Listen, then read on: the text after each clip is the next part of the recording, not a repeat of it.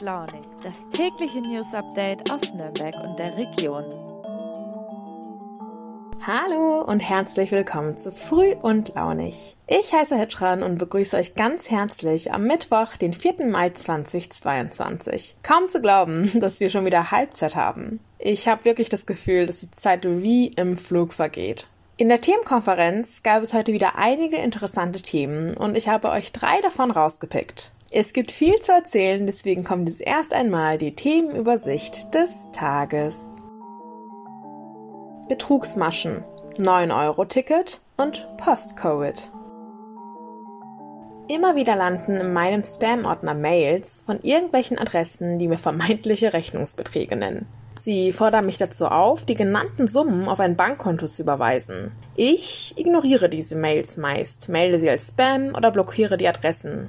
In letzter Zeit hört und liest man vermehrt von vermeintlichen Enkelinnen und Enkeln und Kindern, die Menschen über Messenger-Dienste kontaktieren und nach Geld fragen. Meine Kollegin Anne Kleinmann hat sich in einem Artikel mit der Thematik auseinandergesetzt. Anne, sind diese Betrugsmaschen auch in Nürnberg und in der Umgebung ein Thema? Ja, absolut. Also diese Maschen gibt es natürlich schon seit Jahren, aber seit ein paar Monaten hat die Anzahl an Betrugsversuchen nochmal deutlich zugenommen. Das zeigt sich auch in der Polizeistatistik und ich habe da mal ein paar Zahlen rausgesucht. Ähm, mit dem Enkeltrick haben Betrüger im vergangenen Jahr in ganz Bayern rund 2 Millionen Euro ergaunert. Weitere 6,1 Millionen haben sogenannte falsche Polizisten verschwinden lassen. Also das zeigt so ungefähr die Dimension, mit der wir es hier zu tun haben.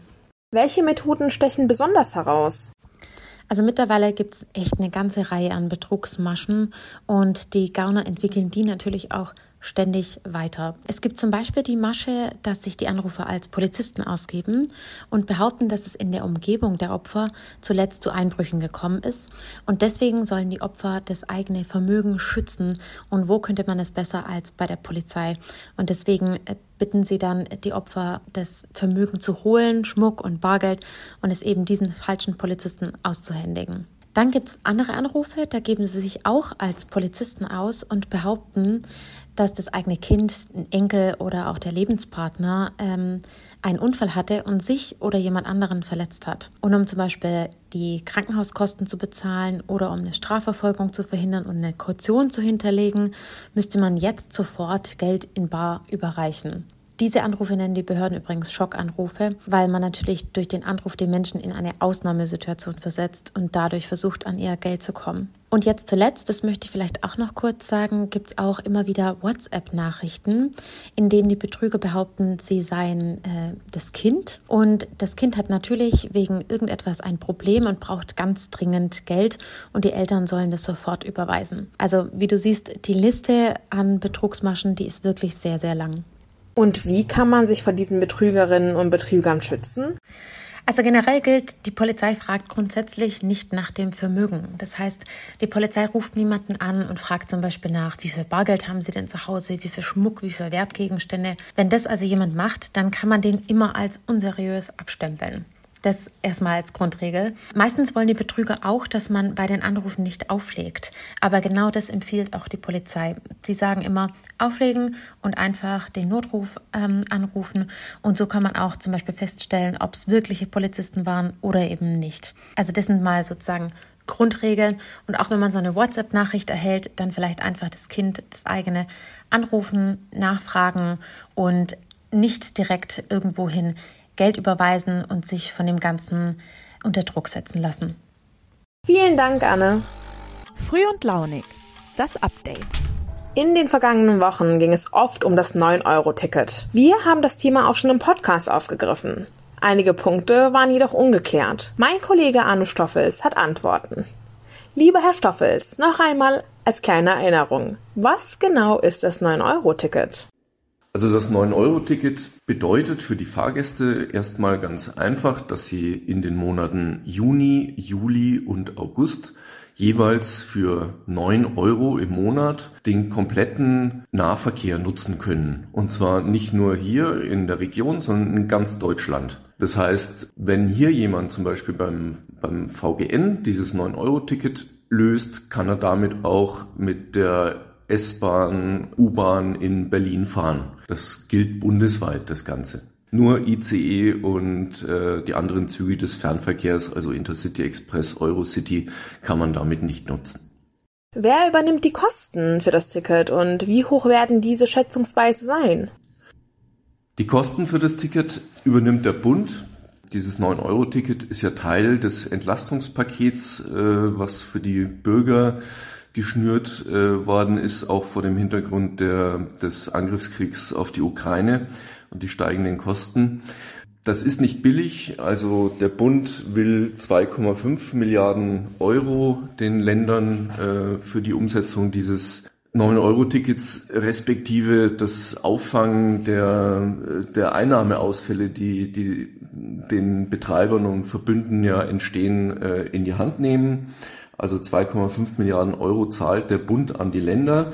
Allein für Bayern wird geschätzt, dass äh, der Bedarf bei pah, 250 bis 400 Millionen Euro liegt. Die Schätzung ist vom äh, Bayerischen Verkehrsministerium vor ein paar Wochen rausgekommen.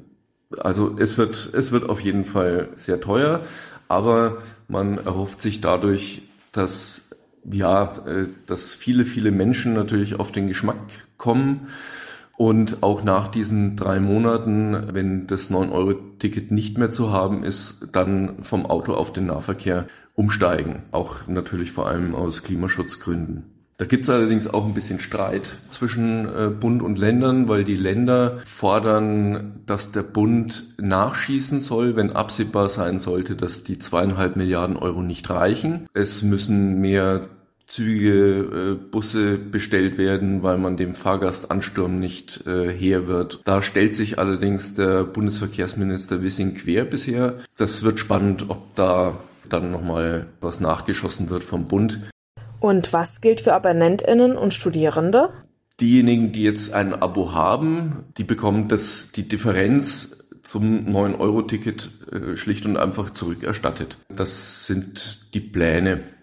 Gleichzeitig ist man natürlich auch im Überlegen, äh, nicht nur, was mache ich mit den Abonnenten, sondern auch, was mache ich mit den Studentinnen und Studenten, mit den Schülerinnen und Schülern. Da gibt es ja eben gerade bei den Schülern jetzt zum Beispiel das 365-Euro-Ticket jährlich. Also hinsichtlich der, der Schülerinnen und Schüler soll es auch eine Ausgleichsregelung geben. Das steht aber noch nicht so ganz fest, wie man das machen will. Da will der VGN noch drüber informieren, wenn das, wenn die Details da rausgearbeitet worden sind. Auf jeden Fall wird es aber wahrscheinlich so sein, dass diese Schülerzeitkarten und 365 Euro Tickets in diesem Zeitraum Juni bis August auf jeden Fall deutschlandweit als Karte für den gesamten Nahverkehr gelten. Bei den Studenten ist es so, dass man sagt, die sollen natürlich auch angemessen berücksichtigt werden.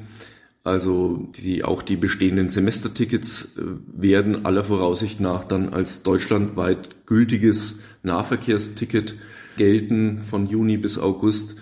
Und man arbeitet aber auch eben für, für, die, für das Semesterticket auch an, an Erstattungslösungen, dass also die Studierenden im Prinzip äh, in irgendeiner Art und Weise äh, Geld zurückbekommen, um da nicht äh, schlechter gestellt zu werden als jemand, der sich einfach jetzt die nächsten drei Monate ein 9-Euro-Ticket zieht.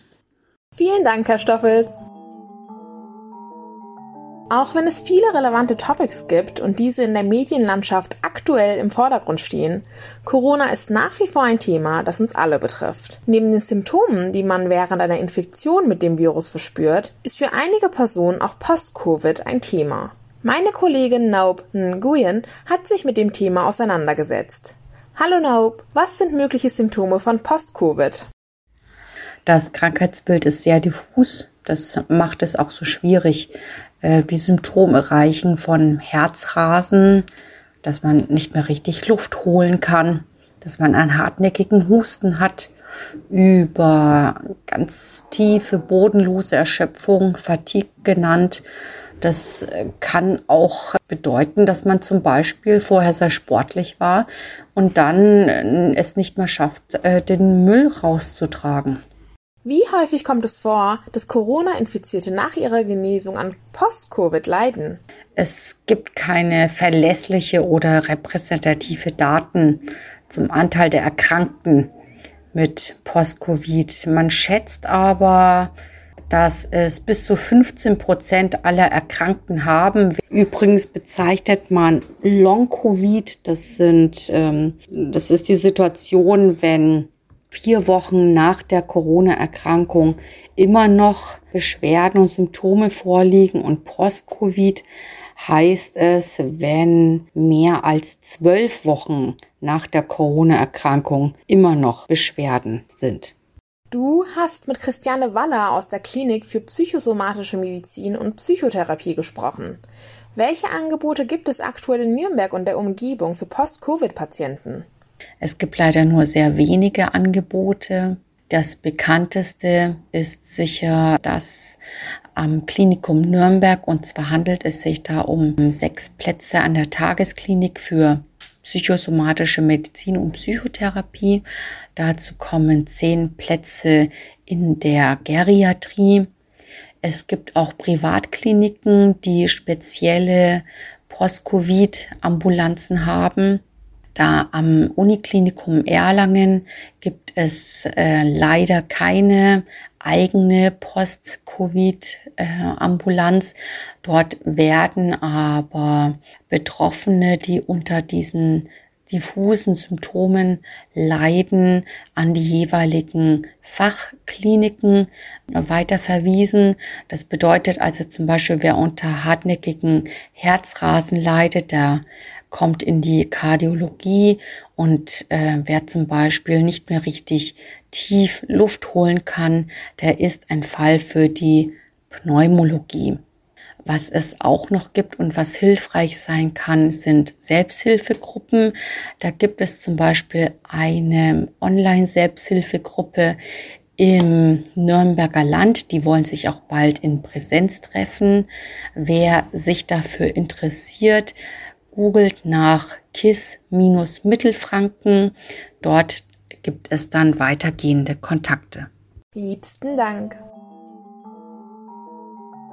So, damit sind wir auch heute am Ende der Folge angekommen. Ich danke euch fürs Zuhören und wünsche euch einen wunderschönen Tag. Wenn ihr Lust und Zeit habt, dann hören wir uns morgen wieder. Servus!